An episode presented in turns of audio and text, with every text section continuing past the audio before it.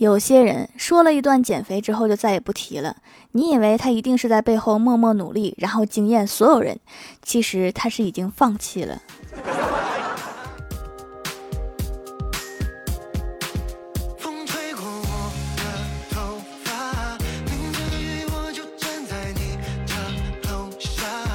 Hello，喜马拉雅的小伙伴们，这里是糗事播报周二特萌版，我是你们萌逗萌逗的小薯条。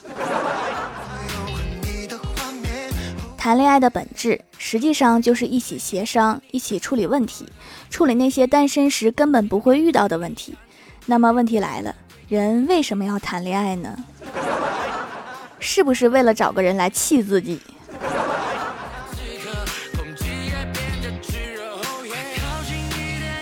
除了要学着理财，也要学着以礼待人，要经常使用“对不起”“请”“谢谢”之类的礼貌用语，这样可以增进人和人之间的感情。举个例子，对不起，我不和杠精说话，请你闭嘴，谢谢。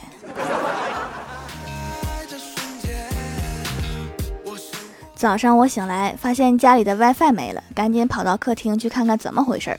原来是老爸把路由器电源给拔了。我老爸得意洋洋地跟老妈说。这可比每天早上敲门叫他吃饭容易多了。你永远无法叫醒一个装睡的人，除非 WiFi 断了，或者有快递。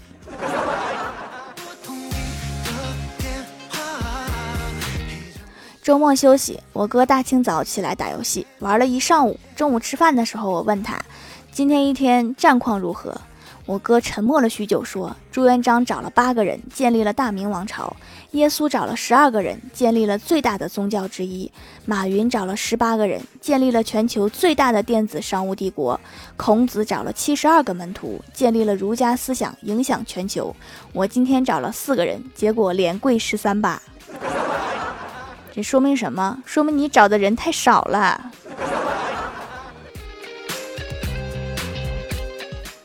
在超市碰见初中时的政治老师，他在冰柜前挑酸奶，没看见我。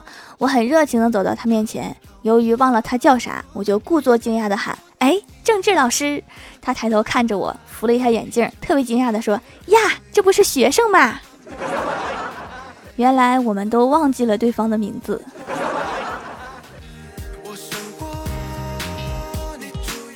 怪兽兽最近缺钱，为了生活接了两份网络写手的工作，一份是写爽文玄幻，另一个是儿童杂志连载冒险故事，感觉有点精神分裂。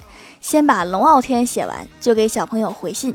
前一秒，这个世界弱者只配苟活，连畜生的命都是自己争取来的。后一秒，小朋友你好，打人是不对的。没想到你是这么一个善变的怪兽兽。李逍遥前段时间交了一个女朋友，我问他处的怎么样，他摇头，转过头来问我说：“当男人赌咒发誓的时候，女人不是应该用手捂住男人的嘴，温柔地说不许你这样说，我相信你。可为什么我女朋友拿出了手机，打开录音功能，让我重复一遍？可能你女朋友是一个神秘学爱好者，她就想看看你扯谎是不是真的会灵验。”前几天在公司闲聊，怪兽问我说：“你的工资怎么比我多三百？”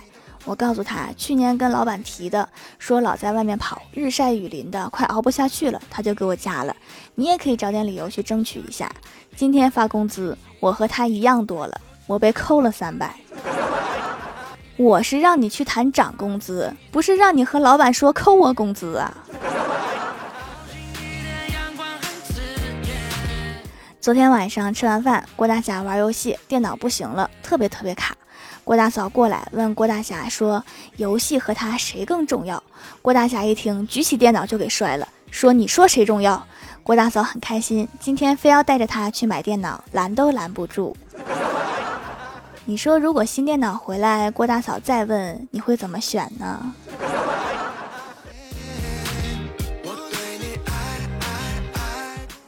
郭晓霞在追学校的一个女生，每天信息无数，可是那个女生从来都不回她。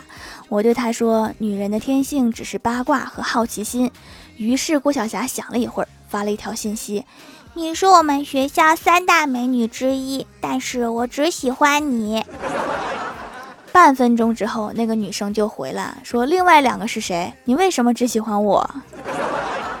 不错不错，悟性很高。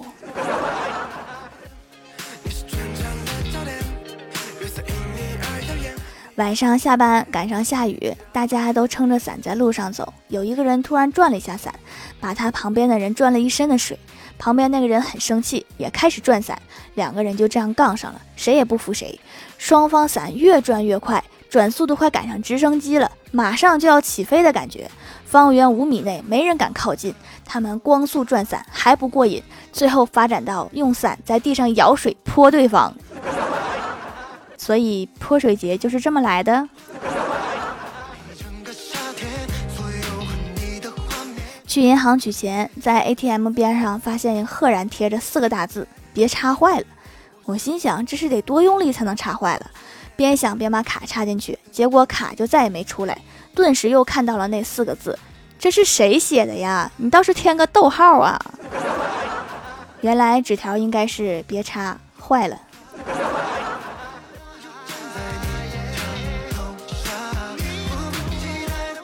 大学的时候不喜欢读书，经常跟欢喜说：“我最羡慕那些徒步旅行的驴友，想去哪里就去哪里，真想来一次说走就走的徒步旅行。只可惜没钱买装备。”欢喜表示他可以友情赞助我装备，然后他送给我一个碗。后来因为外面的太阳太毒，我就放弃了这个想法。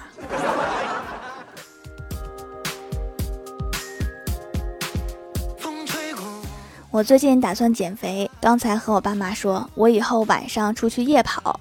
我妈反对说，女孩子一个人出去夜跑太危险了。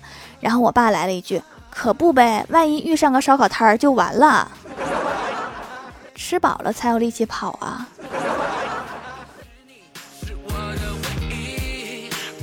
我想到了一个激励我减肥的好办法，我每瘦一斤，你们就集资给我发一个两百块钱的红包，这样凭借我本来就姣好的面容，瘦下来了立马出道，你们就当应援了，这样我也有动力减肥哈，我出道之路你们也有参与感，双赢啊。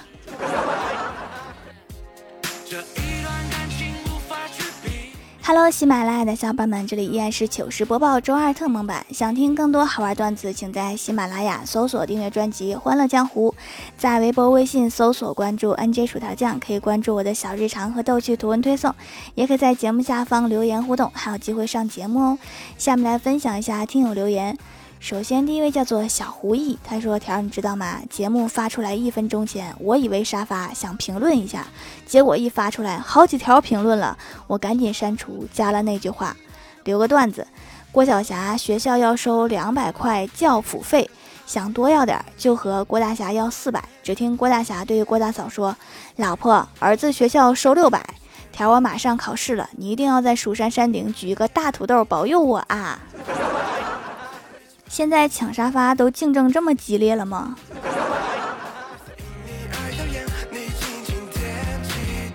下一位叫做星优，他说留段子，郭晓霞想打一个暑期工，体验一下生活。郭大侠说，别那么早就打暑期工，暑假应该出去玩儿，以后有你打的工。郭大侠说的对，大部分人后半生都在打工。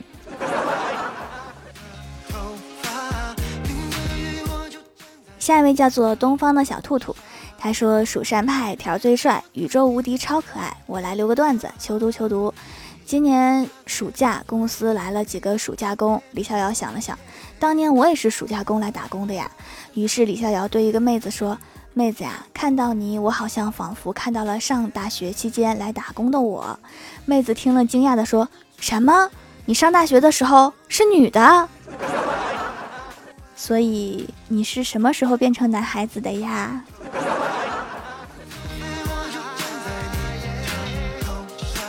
下一位叫做 T B 六六五幺五四三，他说来晚了，痘痘已经不长了，所以来掌门店里看看，发现有淡痘印的也可以，正好需要，不仅可以淡痘印，还能美白，觉得脸都变白了很多，洗完超级水润，皮肤喝饱水。小掌门人生人美声甜，低声说话的时候还很有磁性，粉辣粉辣。低声说话的时候是什么时候啊？我怎么不记得？你说的是气音吗？就像这样吗？嗨，这位小哥哥，可以加个微信吗？是这样吗？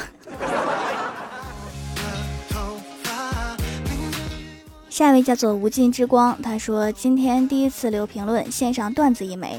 法律课上，老师指着郭晓霞读关于公民权利的文章。第二天，他又叫郭晓霞说出十项公民权利。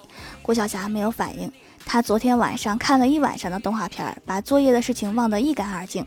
老师又说：“好吧，就列举五项吧。”郭晓霞仍然没有反应。老师只好无奈地说：“只要你讲出你身为公民的一项权利就可以了。”郭晓霞回答道：“我有权保持沉默。”这条看过电视剧的都知道。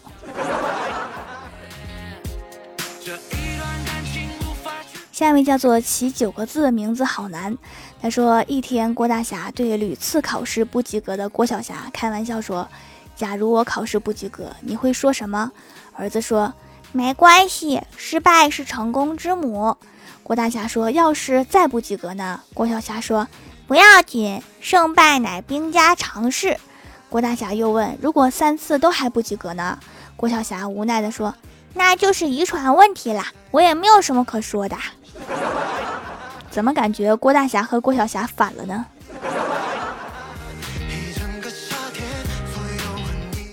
下一位叫做搞笑综合征，他说：“条求读。一天，一个老奶奶推着老爷爷去理发，这时正好被一个记者看到了。记者很激动，冲上去问爷爷说：‘爷爷，你是如何一直和奶奶这么恩爱的呢？’不等老爷爷回答，老奶奶就说：‘这是爱情，好吗？’老爷爷悄悄嘀咕了一句：‘爱情，这就是你打断我腿的原因吗？’ 好执着的爱情。”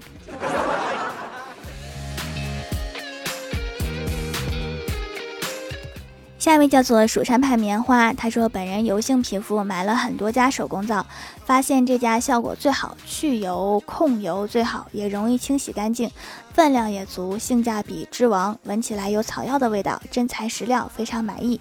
趁着活动多囤点，慢慢用。夏天一定要注意控油哈，可以间接性控制起痘，集美们学起来。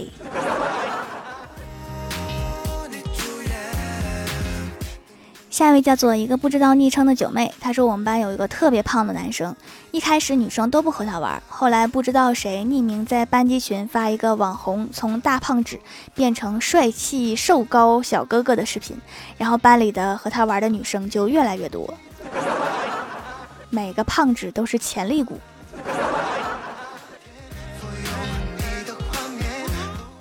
下一位叫做小泰迪的狗子，他说：“你的店我怎么搜不到呢？不知道哪个是你的店呀，小姐姐。淘宝搜店铺‘蜀山小卖店’，蜀是薯条的蜀。”下一位叫做哈喽微燃烟火，他说：“可能是因为人缘好，每次出去打球都有人和我称兄道弟，他们对我说：‘你就是个弟弟。’ 打个球怎么还多出一个亲戚？”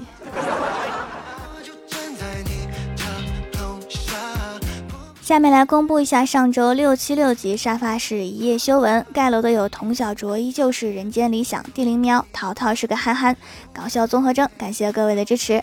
好了，本期节目就到这里了，喜欢的朋友可以支持一下我的淘宝小店，淘宝搜索店铺蜀山小卖店，薯是薯条的薯就可以找到啦。以上就是本期节目全部内容，感谢各位的收听，我们下期节目再见，拜拜。星星点